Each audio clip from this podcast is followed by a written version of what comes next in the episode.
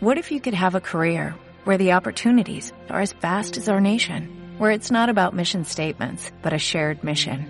At U.S. Customs and Border Protection, we go beyond to protect more than borders, from ship to shore, air to ground, cities to local communities. CBP agents and officers are keeping people safe. Join U.S. Customs and Border Protection and go beyond for something far greater than yourself. Learn more at cbp.gov/careers. Hola, bienvenidos a Salud Financiera, el podcast de BBVA con el que queremos ayudarles a gestionar mejor su dinero y a vivir con más tranquilidad. Un saludo de quien les habla, Miguel Rodríguez Canfranc.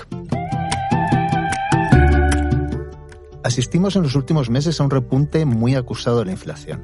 Los precios han escalado hasta niveles que hace mucho tiempo que no veíamos en Europa. Y el Banco Central Europeo ha iniciado la senda de subidas de los tipos de interés para combatir la inflación. Pero ¿cuál es la relación entre inflación y tipos de interés? ¿Qué consecuencias tiene para la economía la subida tan abrupta de estos tipos? ¿Y para nuestros bolsillos? De todo ello hablaremos en el programa de hoy.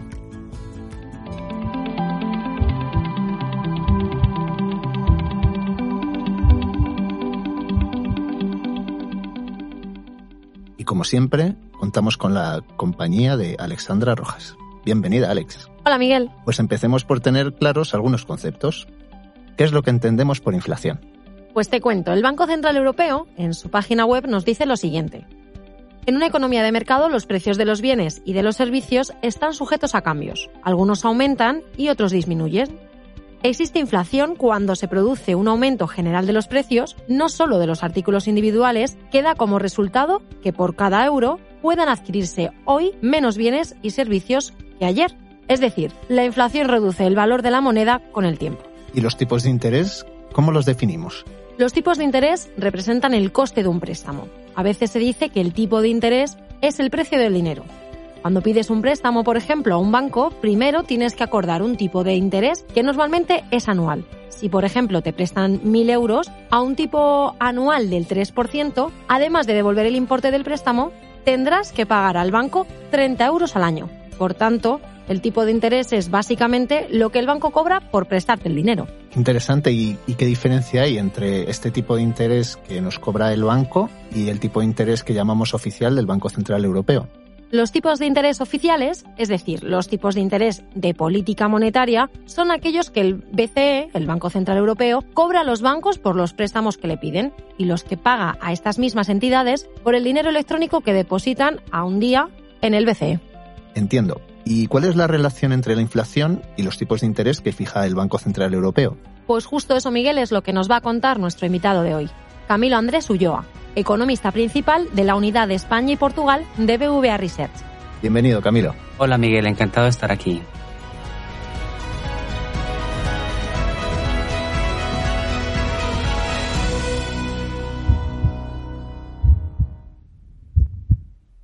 Cuéntanos, ¿qué determinan los movimientos de tipos que lleva a cabo el Banco Central Europeo? Mira, Miguel, la política monetaria convencional que se articula a partir de los tipos de interés tiene como objetivo primordial el mantener la estabilidad de los precios dentro de la zona del euro. ¿Y cómo influyen los tipos en la inflación, que es de lo que estamos oyendo hablar claro. estos días? Exactamente. La política monetaria influye básicamente sobre la demanda. Es una política que llamamos políticas, tenemos políticas de oferta, por un lado, y luego la política monetaria y la política fiscal son políticas de demanda. Ello es porque actúan directamente sobre las decisiones presentes y futuras que tomamos los, los agentes económicos. Eh, básicamente no es que actúe directamente sobre los precios, sino que hace que la demanda se reduzca o se acomode y eso hace que las presiones inflacionistas se moderen. Por eso se articula directamente eh, a través de los tipos de interés, que es una forma muy fácil, muy rápida de, de controlarlo. ¿Por qué es tan importante la estabilidad de precios? La estabilidad de precios es súper importante a largo plazo. Es eh, importante mantener unas expectativas de inflación. La relación entre tipos de interés e inflación se debe básicamente o está anclada a las expectativas que tengamos los agentes sobre el futuro, sobre un crecimiento futuro. Es el precio del dinero, siempre lo hemos oído por muchos sitios. Básicamente lo que hacemos con la política monetaria o con los tipos de interés es ponerle un precio relativo al consumo y la inversión futuras traídas al presente.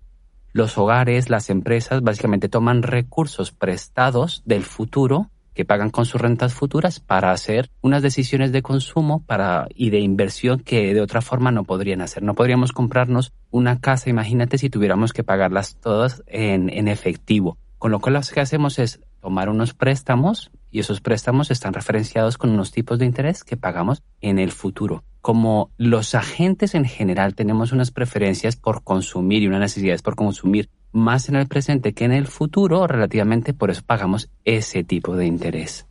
Lo cual entiendo que cuanto más alto sea el tipo de interés, más caro es el precio del dinero, menos consumimos. Exactamente ese es el mecanismo. Cuando los tipos de interés suben, hay un mecanismo inmediato que son las cargas financieras. En España, por ejemplo, bastante una porción bastante eh, elevada de la deuda de los, de los agentes está referenciada a tipos de interés variable. Esto quiere decir que cuando suben los tipos de interés de referencia, nos sube el Euribor y nos suben, digamos, las cargas que tenemos asociadas a la deuda pasada. Eso nos deja con una renta disponible más baja y nos hace consumir menos. Asimismo, nos da una señal sobre el futuro, sobre que el presente está, digamos, encarecido respecto al futuro y lo que hacemos es retrasar esas decisiones de demanda hacia el futuro o de, visto de otra forma, no adelantamos ese consumo y esa inversión hacia el presente. Es en ese sentido que también hemos oído hablar de que la subida de tipos impacta sobre la economía. ¿Cómo, cómo lo hace? Directamente sobre la demanda directamente lo que hace, tú tienes una oferta en, el, en el, corto plazo, la oferta de, las economías es bastante rígida. La oferta se refiere a esa capacidad productiva, ¿no? Lo que tenemos instalado ahora mismo, la fuerza laboral que tenemos ahora mismo. Los precios al final se rigen por ley de oferta y demanda. Si aumenta la demanda, aumentan los precios, si aumenta la oferta, disminuyen los precios. Aparte de eso, hay shocks externos como los que estamos absorbiendo ahora mismo que también hacen que varíen los precios vía costos. ¿no? Pero en el corto plazo, digamos que esa oferta es bastante rígida. Por eso la política monetaria lo que hace es impactar directamente sobre la demanda. Es más flexible la demanda, es más flexible que nosotros dejemos de consumir a acomodar toda la capacidad productiva en el muy corto plazo para absorber determinados shocks. Entonces, directamente suben los tipos de interés, tenemos más cargas financieras, tenemos menor demanda, aplazamos decisiones de consumo, además de los efectos que puedan tener sobre las expectativas y sobre la incertidumbre. El, Banco Central Europeo sabe esto, es consciente de la, de la necesidad de que los agentes conozcamos sus pasos, de que sea predecible y de hecho el wording del Banco Central Europeo es algo que se, se analiza constantemente, es muy estable, y básicamente te da las señales sobre lo que va a hacer para que los agentes podamos formarnos de una forma correcta las expectativas y esa política monetaria tenga una efectividad.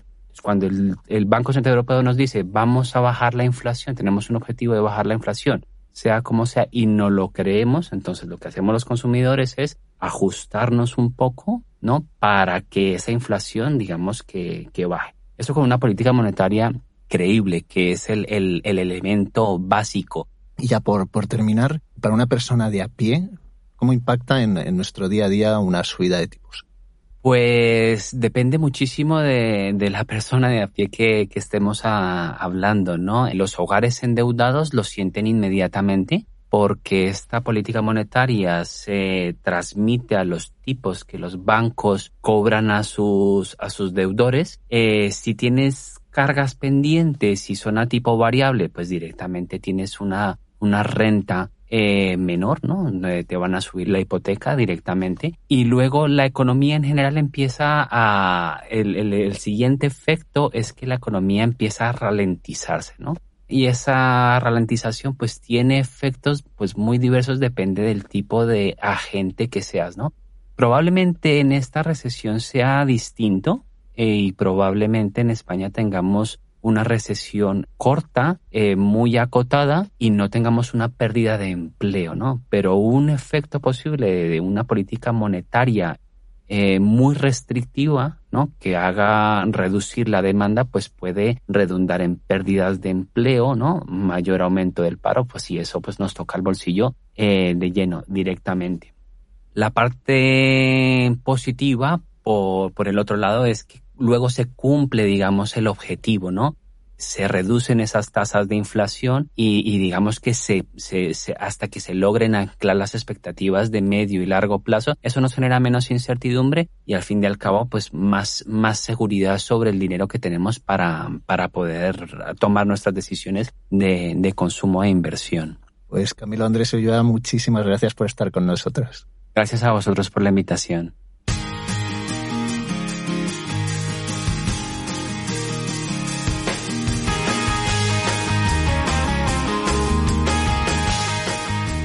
Bueno, Alex, pues yo creo que ha sido un programa muy, muy interesante el de hoy. Seguro que tienes alguna frase acorde con lo que hemos escuchado. Como siempre, claro que sí. Es una frase anónima que dice así.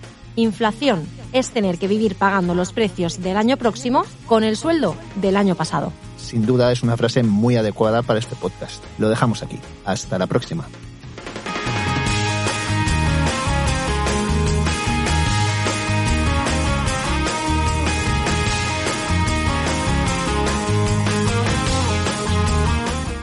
Te ha gustado este capítulo, te animamos a suscribirte y recomendarnos en tu plataforma de podcast preferida, en redes sociales y, como no, a tus amigos. En próximos capítulos te seguiremos dando consejos para mejorar tu salud financiera y vivir más tranquilo.